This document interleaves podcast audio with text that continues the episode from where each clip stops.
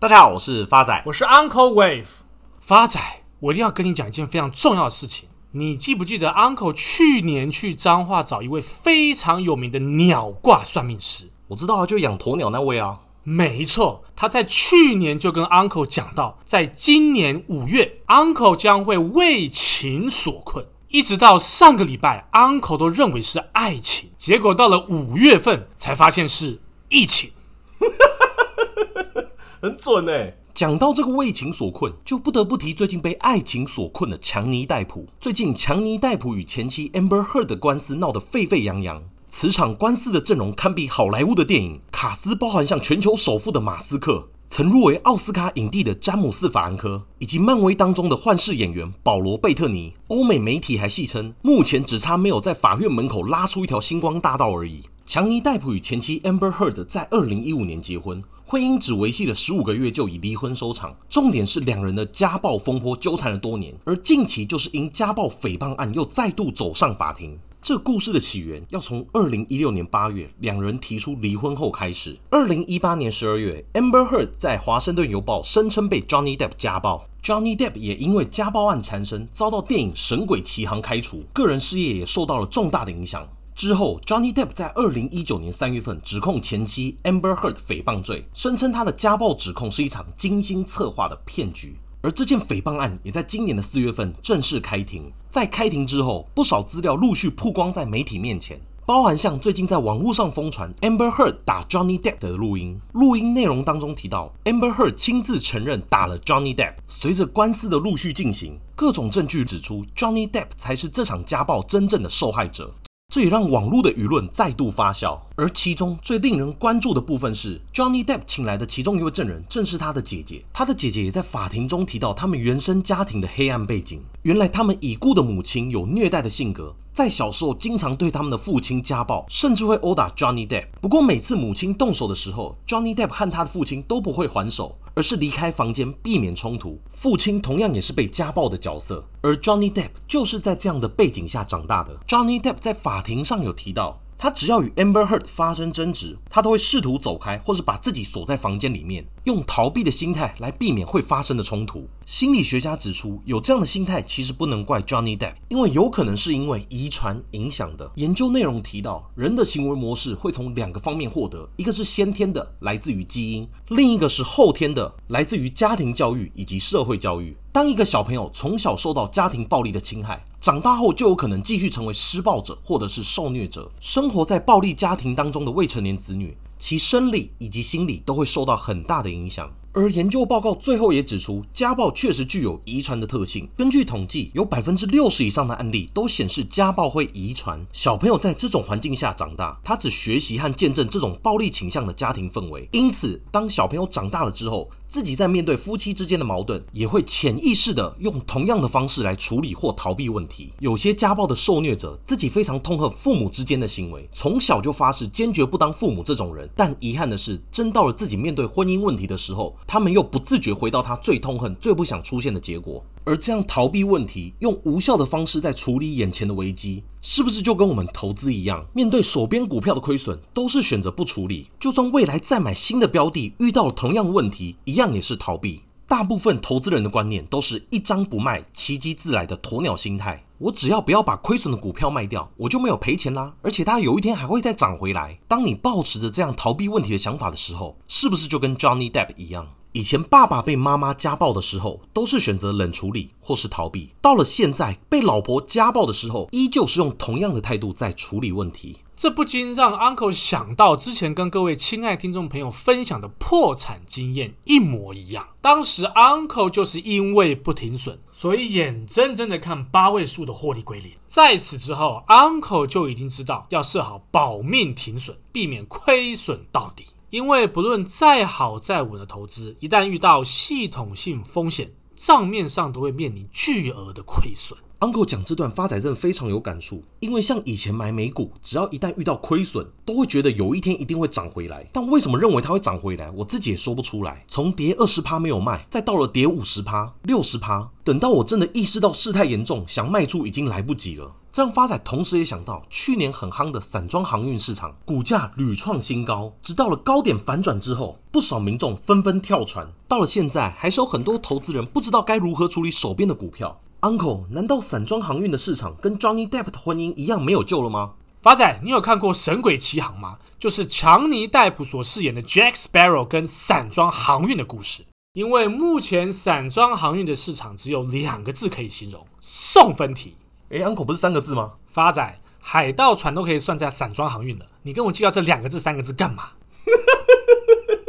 言归正传，今天 Uncle 要跟各位亲爱的听众朋友分享的标的便是惠阳海运股份有限公司，台股代号。二六三七公司创立于一九九九年，为台湾最具规模的散装航运的船东之一。散装航运主要承载铁矿砂、煤以及其他矿物及农产品等大宗民生物质及工业用的原料。市场需求与全球大宗物资之贸易量的多寡关系非常的密切。那么慧洋目前拥有船舶数量居台湾散装航运的第一名。Uncle 看好慧洋的因素有三：第一个，财务面，慧洋自结二零二一年全年税前盈余高达八十二点八亿元，年增六十倍，超越过去六年的获利总和，为创立来首次赚一个股本以上。而惠阳三月营收也高达二十二点零三亿元，年增六十点七五个 percent，改写单月历史新高纪录。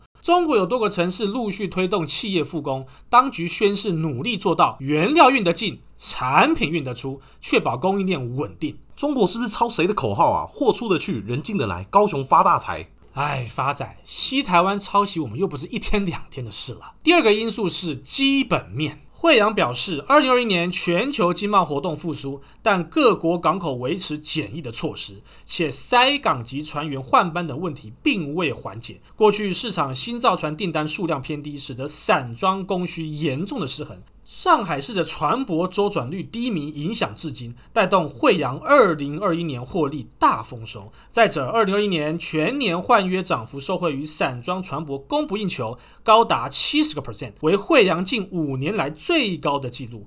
二零二二年预估将有六十艘船舶进行换约，乐观有二十五趴的换约涨幅。慧洋在船队布局方面，在二零二一年总交付七艘新型节能船，并依市场行情处分共十艘旧船。目前旗下共有一百三十四艘散装船舶，平均船龄仅七年，稳坐国内散装航运龙头的地位。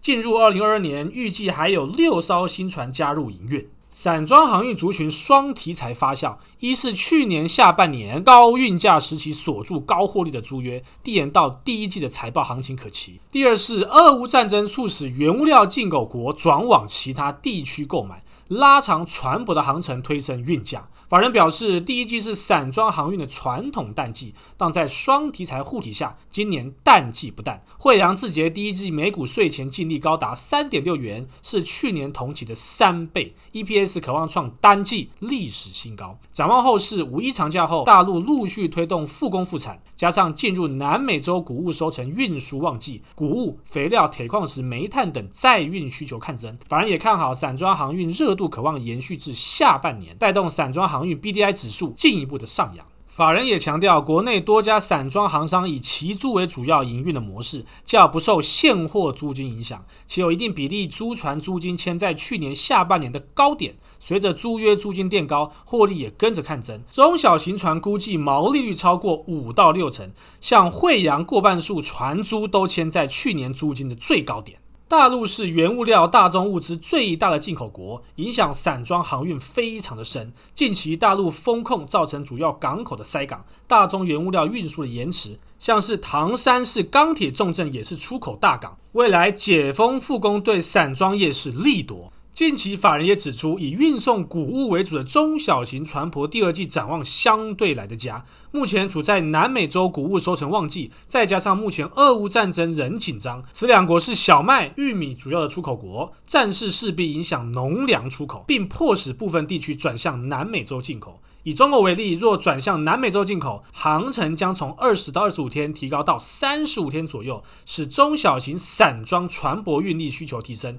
进而提升运价。第三个 Uncle 看好的因素是技术面，目前贵阳正处于波浪理论的疯狗浪反弹波之中。那么未来惠阳会反弹到的目标价是哪儿呢？未来惠阳会反弹到的目标价会落在一百一十元。Uncle，那上空间有多少？将近快三成。Uncle 在此做一个总结：股票遇到停损，完全无需担心，大赚小赔，严守纪律。还有更多好的标的值得你去做投资，长期下来的果实必定甜美。最后是回复听众朋友的时间，第一位是新手爸爸的留言，Uncle 发财你们好，从弹幕姐那边听到我们的 Podcast 就默默收听到现在，想请问一下 Uncle 大意的看法或建议，成本在八七点二七，不知道该续报或者是认赔出场，感谢 Uncle 跟发仔用心制作节目。亲爱的新同学、新手爸爸，大意经过 Uncle 帮您精算之后，目前它的股价已经正式短线落底了，无需杀低。那么 Uncle 也帮你算了一个反弹的目标价会落在六十九元，给您做一个参考。下一位是我们的超级粉丝可爱小老爸的留言。每周都很期待推出新的一集。最近想询问美股惨跌，RIVN 这只股票，Uncle 有在 follow 吗？之前买在高点，现在一去不复返，觉得想哭。是否目标价可以供参考？谢谢两位用心回复粉丝的留言以及制作节目，期待你们的回复。好的，亲爱的超级粉丝，可爱的小老八，经过 Uncle 帮您精算，Rivian 未来会反弹到的目标价会落在四十九元。假如您要以投资电动车为前提，Uncle 还是建议以 Tesla 作为参考。下位是老朋友五花惹的留言，五星推推 Uncle 与发仔，感谢在股市震荡、人心惶惶的时刻，有你们用心制作的节目，总是让人会心一笑，也带来希望。想请教下 Uncle，六一四三正要买在五八点五五，有反弹的目标价可以参考吗？亲爱的老朋友五花惹，经过 Uncle 帮你精算之后，未来正要的反弹目标价会落在五十点六，给您做一个参考哦。下一位是新朋友丑尾号的来信。Uncle 发仔，你们好，小弟是市场小菜鸡，想请教一下，之前通家已经到了停损价，要忍痛卖出吗？还是因为现在大盘因美国升息、外资大逃杀，让整个台股大跌，进而影响？但公司未来趋势也看好，报表也没问题。那像 Uncle 遇到这样的情况，会怎么建议呢？通家该不该停损的问题，刚好也是我们老朋友 Andrew 的问题。这边 Uncle 怎么看通家？Uncle 在此回复丑尾号跟 Andrew 的问题。Uncle 设通家的停损价是落在一百零六块，意味着通家的月线斜坡波已经不复存在。但是 Uncle 考量到目前国际局势超跌，因此 Uncle 帮您精算的通家的反弹目标价会落在一百三十二块，有到才做一个调节出场即可。最后一位是我们新朋友 Kate 唐的来信，Uncle 发仔，你们好，听你们节目好长一段时间了，你们节目是我桃园开车到台北拜访客户最佳的伙伴。今天想请问一下两位，美股星巴克的目前成本是一百一十块，不知道是否该继续买下去，平均成本还是要卖出？亲爱的新朋友 Kate 唐，Uncle 帮你精算过后，未来 Starbucks 会反弹到的目标价会落在九十点四八元，给您做一个参考。最后，各位亲爱的听众朋友，对于最近大盘的震荡，真的不用过度担心。有任何问题都欢迎来信给 Uncle 跟发仔，我们一定第一时间给您做一个回复。谢谢大家，我是 Uncle Wave，我是发仔，我们下次见。